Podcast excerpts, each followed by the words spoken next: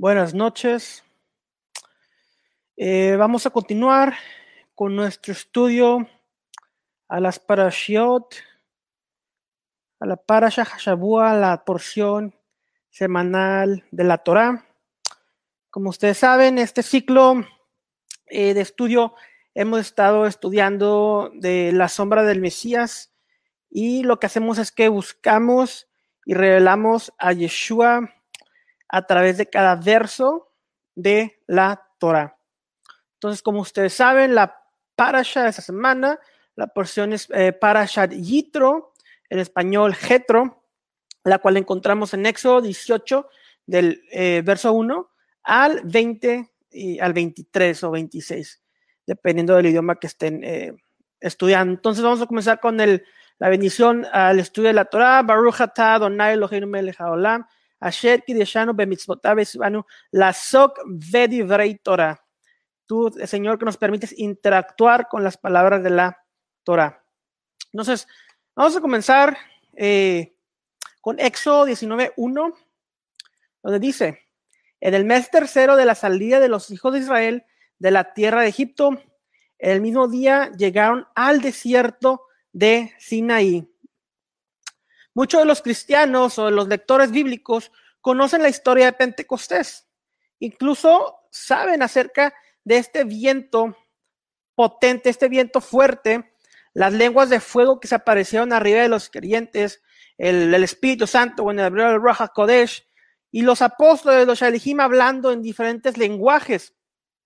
Aunque más, sin embargo, muchos desconocen el significado eh, histórico acerca de esta celebración que hemos hecho capítulo 2, Hechos capítulo 2.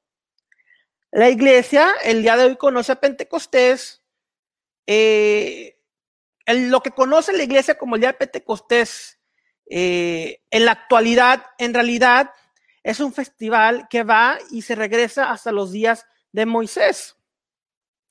El cristianismo celebra Pentecostés como el día eh, donde desciende el Espíritu Santo y los eh, apóstoles comienzan a hablar en lenguas. Como hemos mencionado, lo que vemos en Hechos 2, del 1 al 4. Cuando llegó el día de Pentecostés,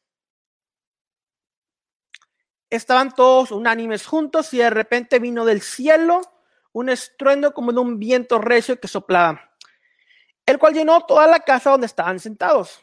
Y se les aparecieron lenguas repartidas como de fuego asentándose sobre cada uno de ellos.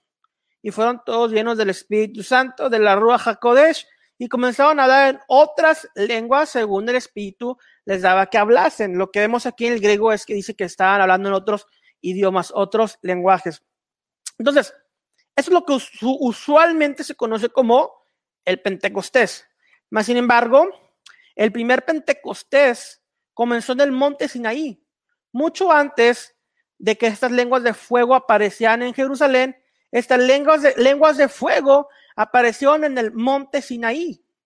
Los hijos de Israel llegaban al desierto de Sinaí en el tercer mes, así como nos relata la Torá. En el sexto día del tercer mes, Dios, está, Dios descendió en el monte Sinaí para darle a Israel la Torá. Él vino como un fuego abrasador y con un eh, muy fuerte toque de del shofar, de la trompeta de Dios. Así como la Pascua o la Pesaj memorializa o conmemora, en, mejor dicho, el éxodo de Egipto, Pentecostés, o en hebreo Shavuot, eh, conmemora la entrega de la Torah, la entrega de la ley en el monte Sinaí. Por esta razón es que Pentecostés también es llamado el festival de Matán Torah, o en español, la entrega de la Torah.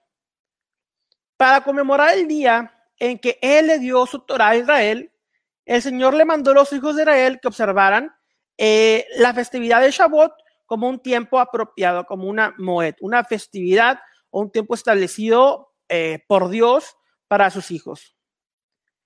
Ahora, en griego, Pentecostés significa 50. Y el festival es llamado Pentecostés porque viene de los 50 días después del primer, eh, del primer día de Pascua. La Torah se refiere a este festival como el festival de Shavuot, o en español de las semanas. Entonces, eh, en griego tenemos Pentecostés y en hebreo Shavuot. Y esto es porque ocurre, eh, ok, por lo tanto vemos que el nombre hebreo del festival Shavuot eh, significa semanas, estas semanas desde Pesaj. La Torah, la porción de la Torah nos cuenta esa historia. En el primer Shavuot, una gruesa, densa y nube oscura cubrió el monte Sinaí. Toda la montaña tembló, mientras que el sonido del shofar partió en el aire, se sonó fuertemente en el aire. Dios, el eterno Hashem, le habló a todo Israel y ellos escucharon su voz. Mientras que los discípulos del Mesías resucitado se reunían para celebrar Shavuot en Jerusalén, ellos se juntaron en el aniversario de la entrega de la Torah, en Pentecostés, en Shavuot. El festival ya tenía un, un, significado muy importante para los discípulos de Yeshua porque venía 50 días después de la resurrección del maestro. En Shavuot, los milagros que acompañaban la entrega de la Torah aluden a Hechos capítulo 2, eh, por lo que vemos, ya que sucedieron cosas muy, muy similares en el en Éxodo y en Hechos capítulo 2. Vemos este fuerte viento, las lenguas de fuego y el hablar en otros idiomas que en Hechos capítulo 2 suceden, conmemora también la entrega de la Torah. Dice eh, el Targum y dice incluso eh, la tradición rabínica que los judíos, que el pueblo de Israel, recibieron lenguas de fuego y que ellos eh, escuchaban cada uno en su idioma lo que el Eterno decía, porque debemos de recordar que junto con Israel salió una multitud mixta de gentiles de egipcios, los cuales dieron los milagros de Dios y salieron junto con Israel. Por lo tanto, había una mezcla de idiomas y lo que dice la tradición es que todos los que estaban en la base del monte Sinaí escuchaban a Dios en sus propios idiomas, con estas lenguas de fuego. Y en Hechos capítulo 2, ahora los, eh, los discípulos hablan en diferentes idiomas por medio de estas lenguas de fuego para que los judíos eh, de toda la dispersión de todo el, mundo antiguo que estaban reunidos en Jerusalén, porque estaban observando el mandamiento de celebrar la festividad de Pentecostés, pudieran entender en su propio idioma las maravillas y los milagros que Dios había hecho con el Mesías resucitado. Entonces, este fue el motivo de este, eh, de este milagro. Entonces, es la alusión que vemos. Tengo un estudio completo acerca de, de Matán acerca de Pentecostés y la entrega del Espíritu el cual compartiré, a, lo tengo aquí en los videos, pero lo compartiré ya que conmemora y, y toca referente a esta parasha. Entonces, eh, Éxodo 19.2. Y de repente vino del cielo un estruendo como de un viento recio que soplaba. Éxodo 19.2. Estoy leyendo Hechos. Éxodo 19.2. Habían salido de Refidim y llegaron al desierto de Sinaí y acamparon en el desierto y acampó a Israel delante del monte. Después de un viaje de alrededor de 50 días en el desierto, el pueblo finalmente llegó al monte Sinaí. Cuando la Torah dice Israel acampó enfrente a la montaña, usa un verbo singular, el cual dice acampó. Los sabios derivaron de esta palabra que el pueblo vino al monte Sinaí en una perfecta unidad y que ellos acamparon como un solo hombre. Ellos tuvieron mérito, mérito, él recibió en el mérito de recibir la revelación de la Torah porque ellos estaban unificados en un solo espíritu. El libro de los Hechos alude a esta interpretación en la introducción de la historia de Pentecostés cuando dice en Hechos capítulo 2 versículo 1, cuando llegó el día de Pentecostés, estaban todos unánimes, juntos, estaban todos en una perfecta unidad. Éxodo 19.3 dice, y Moisés subió al Eterno y Hashem lo llamó desde el monte diciendo, así irás a la casa de Jacob y anunciarás a Benei Israel, a los hijos de Israel. El Señor le dio a Moisés un mensaje y este mensaje era que tenía que liberar al pueblo de Israel. Les preguntó o les ordenó que entraran en un pacto con él y que se convirtieran en su pueblo, en su, en su pueblo. El éxodo de Israel de Egipto tenía al monte Sinaí como su objetivo. El, propósito del éxodo era llegar al monte Sinaí. El Señor le dijo a Moisés en Éxodo 13:12.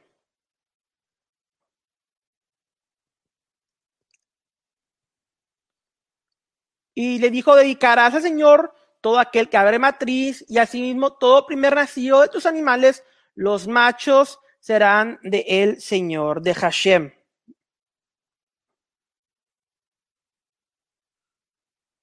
Dios quería mantener la promesa que le había dado a Israel en Éxodo 6:7. Te, te tomaré como mi pueblo y yo seré tu Dios.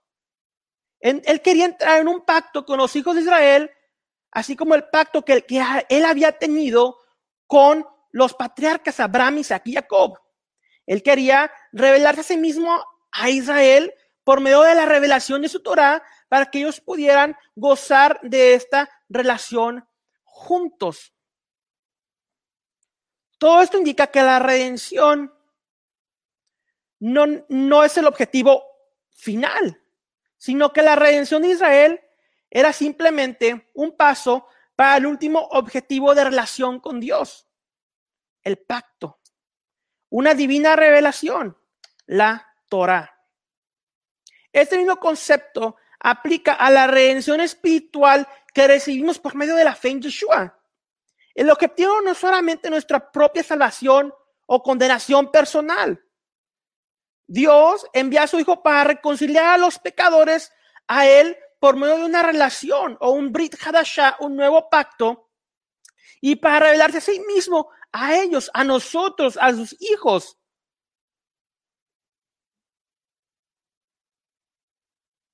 En otras palabras, la salvación es solamente el principio del viaje, no el objetivo final. La salvación debe de acercarnos a una relación con Hashem mientras que aprendemos de Él por medio de la revelación de las escrituras. Este mismo concepto es aplicable para la redención final. El objetivo no solamente reunía a los exiliados del pueblo de Israel y derrotar a los enemigos de Israel. La redención final apunta hacia una eh, iniciación de un nuevo pacto y una revelación de una nueva Torah, Torat Mashiach, la ley del Mesías, o como se dice en el griego, la ley de Cristo. El rey, el rey Mesías, Melech Mashiach, enseñará una Torah a todas las naciones. La Torah vendrá de Sión y todo el mundo escuchará del Señor. Y todo esto será enseñado desde Jerusalén, una Jerusalén mesiánica, porque el rey reinará desde Jerusalén. Hay que tomar en cuenta las siguientes correspondencias o los siguientes paralelos de significado entre la redención de Egipto y la redención final. En Éxodo vemos eh, el Éxodo de Egipto, lo cual significa la redención final. El pacto de Sinaí representa el nuevo pacto de la era mesiánica. Moshe, Moisés representa a Yeshua. Monte Sinaí representa al monte Sión y la entrega de la Torah representa venir a la Torah. Éxodo 19:4 dice lo siguiente: ustedes vieron lo que hice a los, lo que hice los egipcios. Perdón. Y cómo los tomé sobre las alas de la águila y los he traído a mí. El Señor nos recuerda que los hijos de Israel habían castigado a Egipto. Por medio de Moisés, Dios envió plagas y derrotó a Faraón en el mar rojo. En el futuro, el Señor también eh, golpeará a la tierra con señales, maravillas y con plagas, mientras que trae la redención final. Esto lo vemos en el libro de Apocalipsis. La destrucción del ejército del faraón en el Mar Rojo corresponde a la destrucción del ejército de Gog y Magog en la venida del Mesías. El Señor nos recuerda que los hijos de Israel habían entrado al desierto y le dijo, yo los traje en las alas del águila y los traje a mí mismo. Estas palabras, esas palabras también aluden al futuro. En la redención final, el Señor reunirá a los exiliados de Israel y los cargará en las nubes. Los llevará en las nubes. Así como Pablo dice, los en primera de Tesalonicenses 4:17. Luego nosotros lo que vivimos, los que hayamos quedado, seremos arrebatados juntamente con ellos en las nubes para recibir al Señor en el aire, así estaremos siempre con Él. Esto no es un rapto cristiano, si lo ponemos en el contexto de lo que ya han hablado los profetas de Israel, lo que dice la tradición judía desde años antes del Nuevo Testamento, eso está hablando de la reunión de los exiliados del pueblo de Israel. Cuando el Mesías viene, levanta a los judíos de los cuatro puntos de la tierra, a todas las tribus, y los lleva a reinar desde Jerusalén. Éxodo 19:5.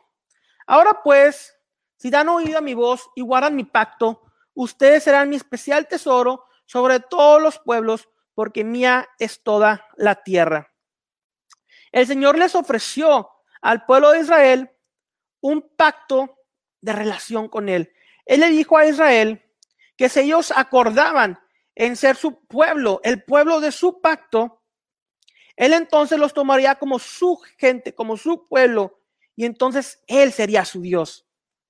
Como un hombre toma a una mujer para ser su esposa y se convierte en su esposo. Incluso, aunque Dios es rey sobre todo el mundo, Él escogió al pueblo de Israel, el pueblo judío. Y su, y su posesión especial son ellos como una nación atesorada. Dios no hizo un pacto con una nación que no fuera Israel, con otra nación en el mundo. Los términos y obligaciones de ese pacto con Israel requieren que el pueblo judío obedezca y cuide sus mandamientos y guarde sus mandamientos. Esa es la razón por, es la razón por la cual el pueblo judío tiene responsabilidades extra a las cuales nosotros tenemos.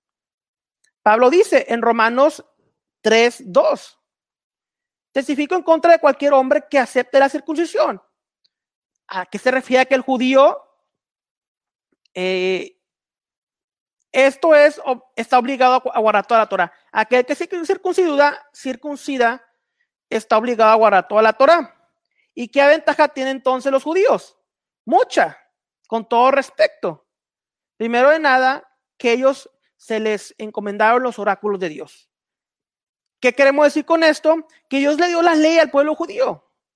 Y más sin embargo, el pueblo judío, como leemos en Romanos 9, del 4 al 5, eh, que son israelitas, de los cuales son la adopción, la gloria, el pacto, la promulgación de la ley, el culto y las promesas, de quienes los patriarcas y de los cuales según la carne vino el Mashiach, el Mesías, el cual es Dios sobre todas las cosas, bendito por los siglos de los siglos. Amén.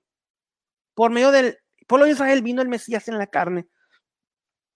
Los apóstoles se refirieron al pacto que Israel hizo con Dios en el monte Sinaí como el primer pacto, en contraste con el nuevo pacto, el Brit Hadashah en hebreo, de la era mesiánica.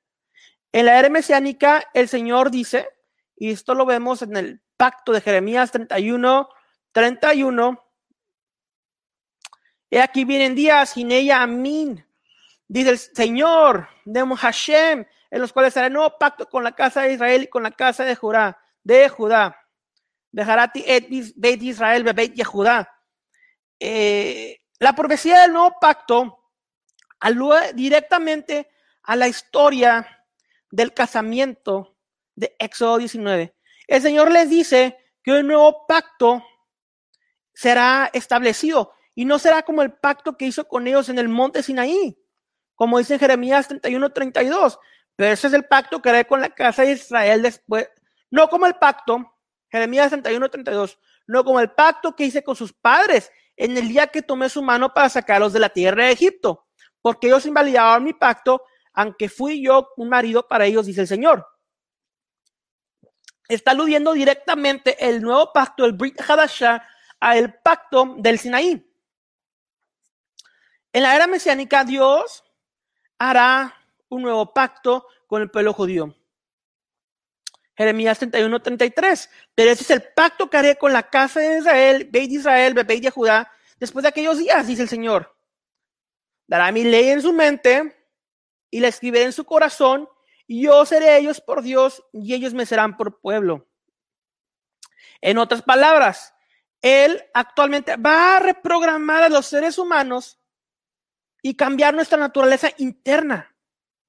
El Señor pondrá la ley en su pueblo, en sus corazones. Esto significa una revelación nueva para toda la humanidad.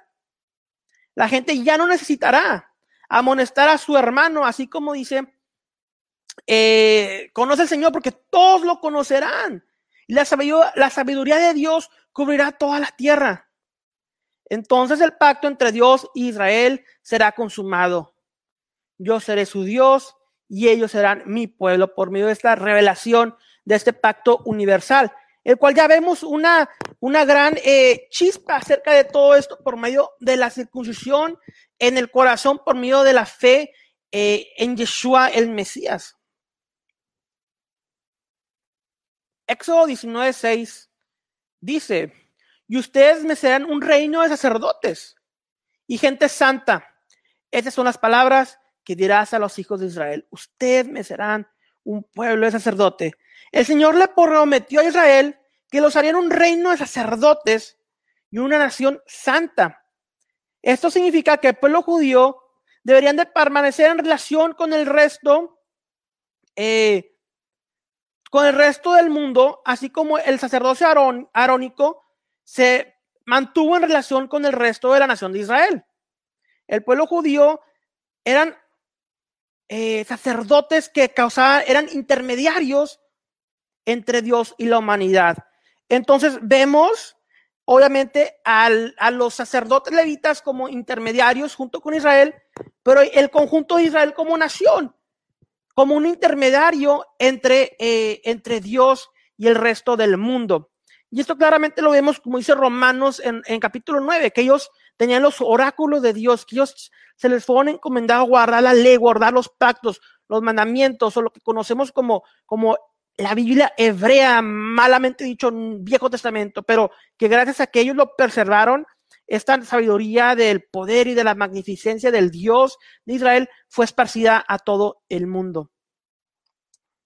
Algunos sugieren que el significado oculto, reino de sacerdotes, eh, en el Targum, el Targum son los, las traducciones de la Biblia hebrea al arameo, pero son traducciones interpretativas, no son traducciones eh, literal. Entonces, en este pasaje, en el Targum, detecta una alusión al pacto eterno que, eterno que Dios hizo con la casa de David y con la casa de Aarón. El Targum parafrasea la promesa y dice lo siguiente, y ante mí tú coronarás reyes y santificarás sacerdotes.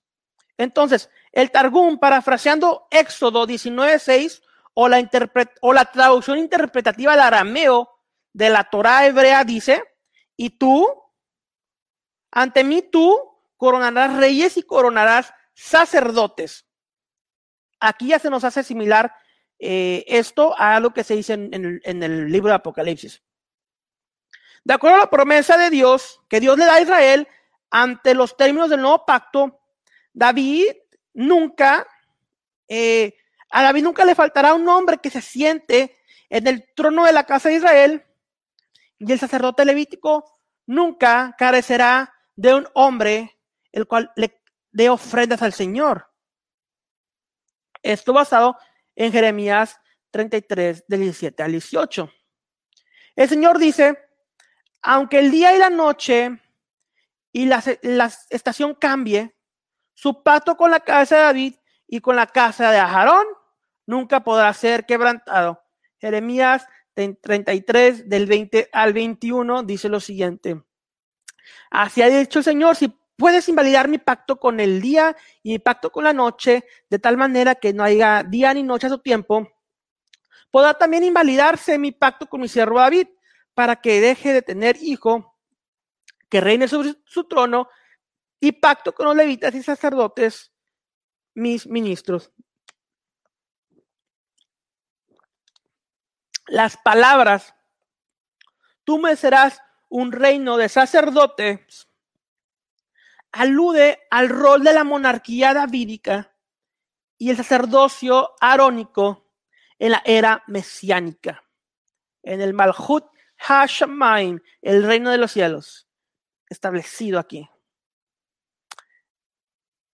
Ellos serán reyes y sacerdotes en la era mesiánica porque el Señor hará un pacto eterno, un pacto de sal con la casa de David y con la casa de Aarón, garantizándoles perpetuamente, como vemos en números 18, 19.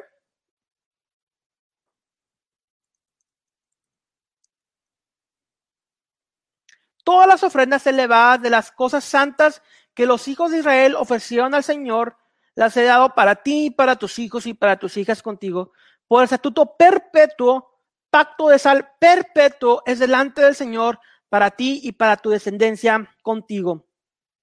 Y segunda de Crónicas 13:5 dice lo siguiente: Entonces los hombres,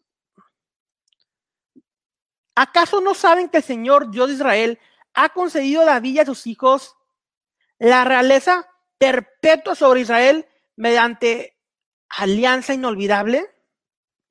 En la época mesiánica, el Señor causará un vástago de David que salga, así como lo vemos en Jeremías 33, 15. En aquellos días, en aquel tiempo, hará brotar a David un renuevo de justicia y hará juicio y justicia en la tierra. En otras palabras, él mantendrá su pacto con David y hará a Israel un reino, estableciendo al rey Mesías para que gobierne sobre el mundo entero. El Señor entonces pondrá su propia corona sobre la corona, sobre la cabeza del rey Mashiach. Y en ese mismo tiempo, él mantendrá su pacto con la casa de Aarón, restableciendo el, el rol del sacerdocio aarónico en el templo. Éxodo 19, dice lo siguiente. Entonces el Señor le dijo a Moisés, he aquí yo vengo a ti en una nube espesa para que el pueblo oiga mientras que yo hablo contigo y también para que te crean para siempre. ¿Para que le crean a quién? A Moshe Rabenu, a Moshe nuestro maestro, nuestro rabino.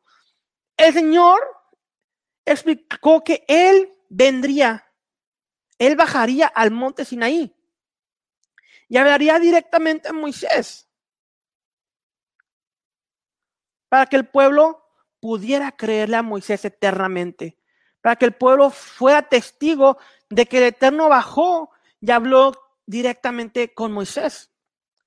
Eso significa que las señales y maravillas que el pueblo vio y escuchó en el monte de Sinaí eh, causan válida la autoridad de Moisés. Atestiguan la autoridad de Moisés. Moisés. Dios quería que Israel creyera en Moisés por medio de todas las generaciones, a través de todas las generaciones.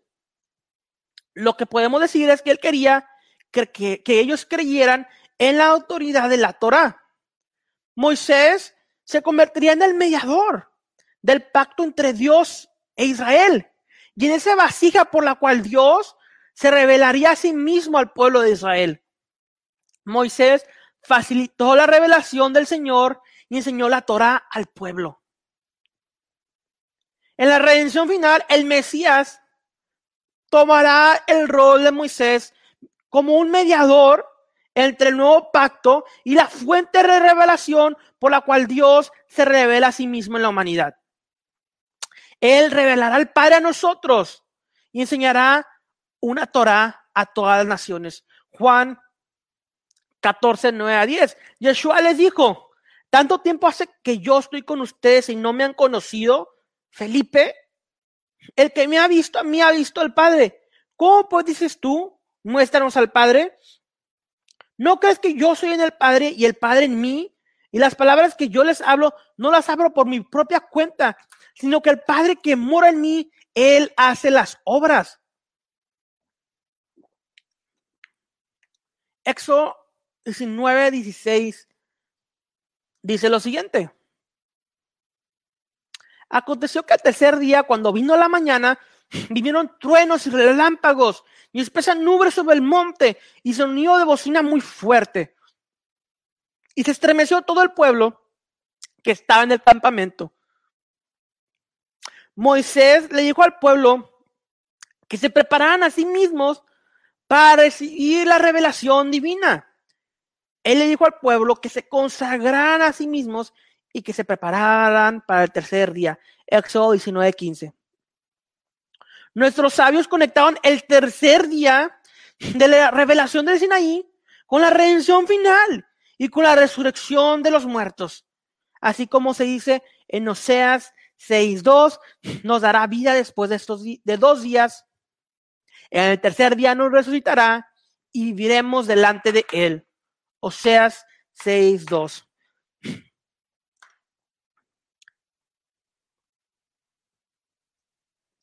En la era mesiánica, la Torah saldrá de Sión. Las naciones ascenderán a un Jerusalén mesiánico para aprender la Torah del Mesías. Y el Mesías les hablará todas las palabras de la ley. Y él corregirá todos los errores y él corregirá todas las interpretaciones. El Mesías enseñará una nueva Torah. La Torah del Mesías. Torah Mashiach debemos recordar que Ruth Rabá dice lo siguiente, un Midrash dice lo siguiente en cuanto a la ley de Mesías y dice, la ley que tenemos en este mundo, la Torah que tenemos en este mundo es vanidad en comparación a la ley del Mashiach. Es lo que mismo que dice eh, la tradición rabínica, que la Torah del Mashiach será una Torah mucho más elevada y espiritual de lo que podemos comprender hasta el día de hoy. Y tenemos una chispa de esta Torah en Mateo capítulo 5, cuando, cuando el Mashiach comienza a elevar espiritualmente los mandamientos eh, a un nivel ya no tanto físico, sino espiritual de la mente y del corazón. Muy a contrario de lo que dice el cristianismo, que Jesús vino a, abolir la ley. Entonces, eh, Mateo 5, Yeshua eleva la ley, como vemos en la palabra griega que, que dice ahí, yo no vengo a a anular la, ley de los profetas, sino a cumplir. La palabra cumplir en el griego es la palabra pleru, que significa elevar. Viene a elevar los mandamientos. Y claro, Isaías 51.4. Un otro saldrá de mí. Y yo enviaré mi justicia como luz a las naciones. Isaías 51.4. La nueva Torah del Mesías revelará la Torah celestial original la cual está escondida por medio de la sabiduría de Dios. En comparación, la Torah de Moisés es como un cuerpo y la Torah de Mesías es como el alma divina la cual le da vida a ese cuerpo.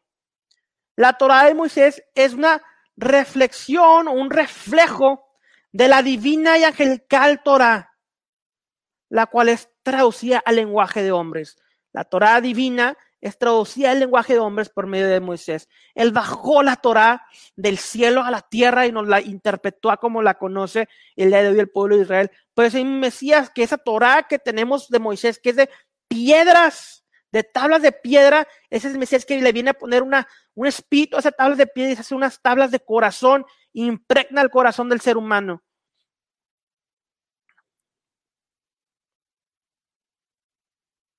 La Torah del Mesías revelará la versión original celestial de la Torah. De la Torah. Y ese es un comentario de Geset Labraham y dice lo siguiente. Y cito, así como los hijos del hombre se envuelven con un cuerpo mortal, este cuerpo de carne y hueso, la Torah se envuelve con un aspecto físico. Y su rostro escondido radiará, entonces los justos se ocuparán con ella. Pablo dice que si la Torah de Moisés viene con gloria, la nueva Torah vendrá con aún mayor gloria. Segunda de Corintios 3:10, porque es muy cierto que tuvo gloria y en ese sentido no tiene glorias porque la gloria será mayor a ella. Esto lo que quiere decir es que la gloria de la Torah del Mesías es aún mayor en comparación. Y parece que la gloria de la Torah de Moisés no existiera. Pero recordemos que es el cuerpo y es el alma, la unificación de las dos. Los sabios dicen algo similar. La Torah, que un hombre, lo que acabo de citar, la, la Torah que tiene un hombre, que aprende un hombre en este mundo, es nada en comparación con la ley de Mesías, o es vanidad en comparación con la ley de Mesías.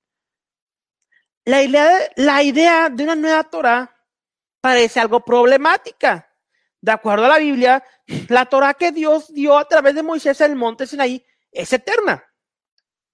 Yeshua dijo, Mateo 5:17, no piensen que vengo a abolir la Torah, la ley, pero ciertamente les digo en el versículo 18 que aunque el cielo y la tierra pasen, ni la más pequeña letra eh, pasará de la ley hasta que todo sea cumplido. Si es el caso, entonces, ¿cómo es que él puede traer una nueva ley? Los rabinos explican que la nueva Torah del Mesías no es una Torah diferente. Es la misma Torah, pero el Mesías revelará el significado oculto o interno de esa Torah. Él las dimensiones, abrirá, él abrirá las dimensiones espirituales de la Torah y nos enseñará las cosas ocultas en la Torah. Las enseñanzas hasídicas enseñan que el Mesías incluso explicará los espacios blancos de las letras de la Torah. Tenemos el, el, pergamino blanco, ¿verdad? Y tenemos las letras negras. Las letras negras es la Torah revelada de Moisés y los espacios blancos detrás de las letras negras es la Torah del Mesías, la Torah que el Mesías revelará.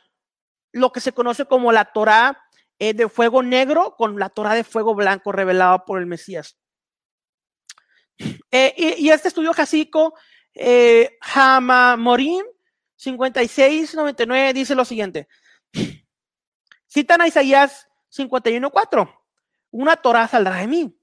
Esto significa que el santo bendito sea Hakadosh Baruchu dijo, una nueva Torah vendrá de mí. Esto no significa que la Torah cambiará. Hasbe Shalom, Dios no lo quiera, porque la Torah es eterna. Significa que el santo bendito sea revelará nuevas características, nuevos secretos de la Torah, los cuales nunca jamás habían sido revelados. Él revelará cosas que están cubiertas y ocultas para Moisés. Nuestro maestro, sea la paz sobre él y nuestros antepasados. Cosas que estaban ocultas incluso para Abraham, Isaac y Jacob. David, Salomón y los profetas. En esta nueva Torah la razón de los mandamientos, los cuales están ocultos para nosotros ahora, serán revelados. El Mesías revelará a nosotros el verdadero interno eh, significado espiritual de los mandamientos y sus facetas espirituales internas de esa Torah, las cuales fueron escondidas y selladas para Moisés. Sefer Ha-Ma-Morim 5699 de las enseñanzas hasídicas.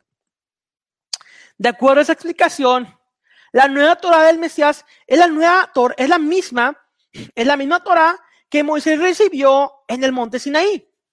La Torah será eh, desvestida de su eh, aspecto corporal, pero la Torah misma es una por toda la eternidad. Ella siempre permanecerá y perdurará por siempre. Y no cambiará. Esa Torah es la misma Torah, pero el Mesías levanta una nueva dimensión y nuevos mundos de entendimiento dentro de ella. Esa explicación está alineada con lo que Pablo dijo en 2 de Corintios 3 del 14 al 16. Pero el entendimiento de ellos se embotó porque hasta el día de hoy cuando leen el antiguo pacto, les queda el mismo velo no descubierto, el cual por el Mesías es quitado. Y aún hasta el día de hoy, cuando se lea a Moisés, el velo está puesto sobre el corazón de ellos. Pero cuando se conviertan al Señor, el velo se quitarán. Entonces, esta misma enseñanza de Pablo no es nada antisemita, no es nada antijudía, sino que está totalmente alineada con las enseñanzas jasicas del pueblo de Israel. Los místicos explican que la Torah que Israel recibió de Monte Sinaí solamente es una, digamos, una cáscara externa, una revelación sub, eh, física de, que Dios envió al mundo en el tercer día en la montaña. Los sabios enseñan que la revelación en Sinaí incluía mucho más que diez, de diez mandamientos. Incluía toda la Torah y no solamente la, la Torah escrita, pero también las profecías de los profetas y cada revelación que Dios le haría a la humanidad. Incluso aquellos profetas que aún no habían nacido y recibieron su revelación en el monte Sinaí. Así como se dice en Deuteronomio de Barim 29, versículos 14 al 15. Y no solamente con ustedes hago este pacto y este juramento, sino con los que están aquí presentes hoy con nosotros delante del Señor nuestro Dios y con los que no están aquí con nosotros. Esto significa que incluso los profetas como Isaías, Malaquías, Jeremías y Miyahu recibirían las profecías por medio de la revelación de Sinaí. El Sinaí era la fuente, fue la fuente de toda la revelación futura que habría de venir. Todo entró al mundo simultáneamente cuando Dios bajó al monte Sinaí y habló. Mucho de esto permaneció oculto hasta el tiempo apropiado cuando la revelación habría de ser dada. No solo esto, pero de acuerdo a este día, todas las enseñanzas de los sabios y las reglas eh, alágicas de la ley oral, de la Torah, al P, entraron al mundo junto con la Torah escrita en el monte Sinaí pero permanecieron también ocultas hasta el tiempo apropiado. Por lo tanto, la Torah del Mesías, la cual es revelada en la era mesiánica, también entró al mundo en el Sinaí, escondida entre las palabras de Moisés, nuestro maestro. Ahora, Sefer Ha-Mamorim, lo que leímos anteriormente, es enseñanza jasídica, dice lo siguiente. En el tercer día, como vemos en el libro de Oseas, y como vemos aquí en la parasha, alude al futuro, a la, Éxodo 19:15, alude al futuro, a la futura redención, la cual indica que la entrega de la Torah no sucederá de nuevo. Incluso la Torah del Mesías, la cual será revelada en la era mesiánica, ya ha sido dada en el monte Sinaí. Y los hijos de Israel la aprendieron así como se dice en el tercer día. Eso indica que el concepto que incluso la Torah del Mesías ha sido dada, entonces se deriva de la Torah. Éxodo 19, 17. Y Moisés sacó del campamento al pueblo para recibir a Dios y se detuvieron al pie del monte. En el monte Sinaí, Dios oficial, oficialmente se le propuso a Israel, así como un novio se le propone a la novia, Dios le propuso, le propuso matrimonio al pueblo de Israel. Y les ofreció ser su pueblo si tan solo le obedecieran y guardaran su pacto. Los, los, los rabinos compararon esto con un matrimonio. En esa metáfora, el santo bendito sea Hakadosh Baruchu vino a Israel y le propuso matrimonio a su amada. El santo todopoderoso era el novio, Israel la novia. La Torá fue su contrato matrimonial, la que tú ese contrato matrimonial el cual firman los esposos, eh, un matrimonio judío cuando se están abajo la jupa y casándose, esa es la Torah. Moisés tomó el rol de el amigo de la novia, el amigo, como un intermediario entre Dios y su pueblo. En las bodas judías se acostumbra que el amigo del novio sirva como un intermediario. En la boda, él presenta a la novia al novio como un amigo del novio. Moisés era responsable de negociar este encuentro. Él trajo a las novias y le dio los mensajes de Dios. Y fue un intermediario. Enviaba y llevaba los mensajes de Dios a Israel, del novio a la novia. Finalmente, Moisés llevó al pueblo a los pies de la montaña. Entonces les presentó a Dios, a Israel, la novia. Y debemos recordar que este concepto de la novia de Dios, la desposada, las bodas del Cordero que encontramos en el Nuevo Testamento no es nada nuevo, no es la iglesia en el concepto cristiano que se entiende el día de hoy.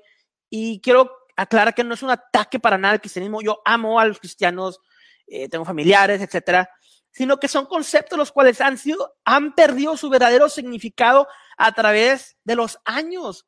Si te lees el principio del libro, vas a entender el final del libro. Dios llama a Israel su esposa, su novia, su esposada desde siempre. Y esto claramente lo vemos aquí en, en el libro de Éxodo. ¿Qué es lo que pasa? Que el pueblo gentil es injertado a Israel, como vemos en Romano 11, y viene a pertenecer y a ser parte de esta novia. Así de sencillo. Mas, sin embargo, no es un supersesionismo, una teoría de reemplazo como lo hacen creer algunas doctrinas del mundo cristiano. Es triste que estas doctrinas estén, eh, estén dentro de tales eh, religiones, pero son verdaderas. Toda doctrina que cause un reemplazo de Israel es una doctrina supersesionista de reemplazo y debe ser rechazada. Cristianismo, raíces hebreas, efrainismo, tribus perdidas, todo eso es una teoría de reemplazo de supersesionismo, el cual quieren eh, quitar a los judíos o a veces atacar al pueblo de Israel y decir, no, ahora nosotros somos la nueva novia. Esto debe ser totalmente rechazado. Contradice el espíritu de la profecía y el espíritu del Mashiach. Ahora, ¿qué es lo que dice el Pirkei de Rabbi Eliezer? Pirkei de Rabbi, Eliezer es un, eh, es un midrash y vamos a leerlo. Y comenzamos. Eh, parafraseo. Y Moisés entonces fue y vino en el campamento de los hijos de Israel. Y él levantó a los hijos de Israel de su sueño. Estaban dormidos. Y les dijo, levántate tú que duermes, porque mira, tu Dios desea darte la Torah a ti. Y la novia desea, perdón, el novio ya desea que la novia vaya y entre a la cámara matrimonial. Y el santo bendito sea, también envió para que ellos, para que ellos fueran hacia él. Envió a Moisés para que él fuera con ella y los trajera, trajera a Israel hacia Dios. El santo bendito sea, fue y los conoció, fue a verlos, fue a su encuentro para darles la Torah. De Rabbi Eliezer 41. En los evangelios, Juan el Bautista o Johanán el inmersor tomó un papel muy similar. Una vez que sus discípulos vinieron a él, advirtiéndole que Yeshua de Nazaret estaba creciendo en popularidad y que sus discípulos estaban bautizando al pueblo, los discípulos de Juan creían que el ministerio de Yeshua había infringido o estaba opuesto al ministerio de ellos, al ministerio de Juan el Bautista. Básicamente, ellos creían que el ministerio de Yeshua era eh, un ministerio contrario.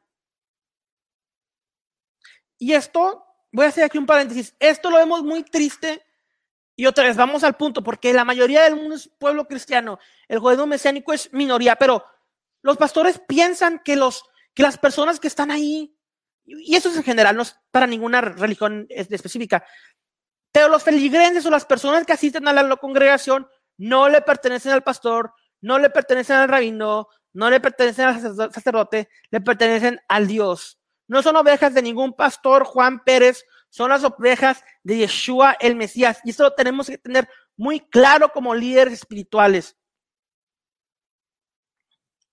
Juan los corrigió, apuntando que él solamente era aquel que anunciaría al Mesías. Así como el amigo de la novia va y trae a la mujer para que conozca al novio. De igual forma, Juan en su ministerio anunció al Mesías. Juan parece que aludió a la historia de Moisés en el monte Sinaí, comparando al pueblo de Israel con una novia y Yeshua al novio y a él mismo al amigo de la novia. Así como vemos en Juan capítulo 3 del verso 27 al 30, donde Juan el Bautista dice, no puede el hombre recibir nada si no le, si no le fuere dado del cielo. Ustedes mismos me, me son testigos de que yo dije, yo no soy el Mesías, sino que soy enviado delante de él. El que tenga, el que tiene la esposa, es el esposo. Me es el amigo del esposo que está a su lado y le oye, se goza grandemente de la voz del esposo. Así pues, este mi gozo está cumplido. Y aquí viene Juan 3:30, uno de mis pasajes favoritos de la escritura.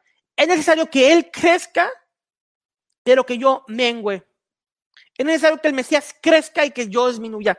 Y esa debe ser la actitud de todo creyente, de todo líder espiritual. Es necesario que el Mesías crezca en mi vida y que yo disminuya, que yo me someta ante la voluntad de Él, que mi ego, mis deseos, mis anhelos disminuyan y que Él impregne mi ser de toda su voluntad, que Él crezca y que yo disminuya. Éxodo 19, 17. Moisés sacó del campamento al pueblo para recibir a Dios y se detuvieron al pie del monte. Los profetas compararon el pacto entre Dios e Israel como un matrimonio. Así como mencionamos anteriormente, los rabinos tomaron la metáfora en su lógica y compararon el, la ceremonia del pacto en el monte Sinaí como una ceremonia matrimonial. Una enseñanza dice que Dios levantó Sinaí sobre las cabezas del pueblo, así como si fuera una jupa o una, eh, una jupa, una de estas, eh, no sé cómo se dice en español, pero es una canopy matrimonial, esta que se pone como una tienda arriba del, de, de, cuando se van a dar en casamiento. Después de todo, la Torah dice que el pueblo se paró enfrente al monte Sinaí. Pero el hebreo, el hebreo literalmente dice que todo el pueblo se paró debajo del monte Sinaí. El tema matrimonial de la revelación del monte Sinaí alude a la venida del Mesías. Cuando el Mesías venga, él vendrá por su pueblo como una como un esposo viene por su esposa como el novio viene por la novia.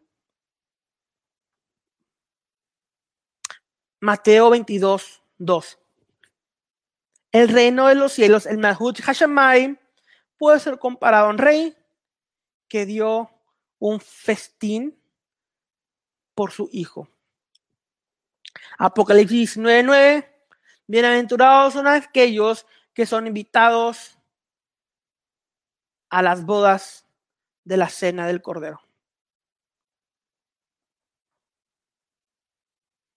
Éxodo 19, 17. Y Moisés sacó del campamento al pueblo para recibir a Dios y se detuvieron al pie del monte. El Midash dice que cuando el Señor trajo a los hijos de Israel de Egipto, Él observó que muchos de él sufrían de muchas, eh, de muchas enfermedades, debido a que tuvieron largos años, fueron por muchos años esclavos en Egipto. Algunos eran ciegos, algunos eran sordos, algunos estaban enfermos y otros tenían otras eh, eh, problemas físicos, digamos. El santo bendito sea, se dijo a sí mismo, ¿cómo es que yo puedo dar mi Torah sin mancha a una nación con mancha? ¿Qué hizo? El Señor se declaró a sí mismo, yo sanaré este pueblo. Perdón. El Señor le dio vista a los ciegos. Así como se dice en Éxodo 20, todo el pueblo vio. Él sanó a aquellos que estaban sordos. Así como se dice en Éxodo 24, 7, Él tomó el libro del pacto a oídos de todo el pueblo, que todo el pueblo escuchó. Y ellos dijeron, todo lo que el Señor ha hablado, haremos y escucharemos. Él sanó a aquellos que no podían caminar, así como se dice en Éxodo 19:7. Y ellos se pararon de pie en el monte. Se pararon. Si tú eres minusválido, si tú no puedes caminar, ¿cómo te vas a parar? Él levantó, él sanó. De igual forma, el Señor sanó a todos ellos de todas sus enfermedades, todas las enfermedades diversas, antes de entregar la Torah. El área mesiánica, el santo bendito sea, sanará a los ciegos, a los sordos, a los que no pueden caminar, a los mudos. Isaías 33, del 5 a 6 dice, entonces los ojos de los ciegos serán abiertos y los oídos de los sordos serán abiertos, podrán escuchar. Vemos todos estos milagros que van a ocurrir en la era mesiánica. Cuando nuestro justo Mesías, nuestro santo maestro vino, él demostró el poder del reino al poder realizar estos milagros. El reino de los cielos se ha acercado, dijo el Mesías. El Mahut Hashamaim se ha acercado a ustedes. ¿Y qué es lo que sucedió? Las mismas cosas que sucedieron en el monte Sinaí, de sanidad y revelación en grandes milagros, sucedieron con la venida del Mesías. A él, aquel que establece, aquel que conecta el cielo con la tierra y trae la gloria del poder de Dios a la humanidad. Shalom, shalom. Eso fue Parashat Yitro. Bendiciones.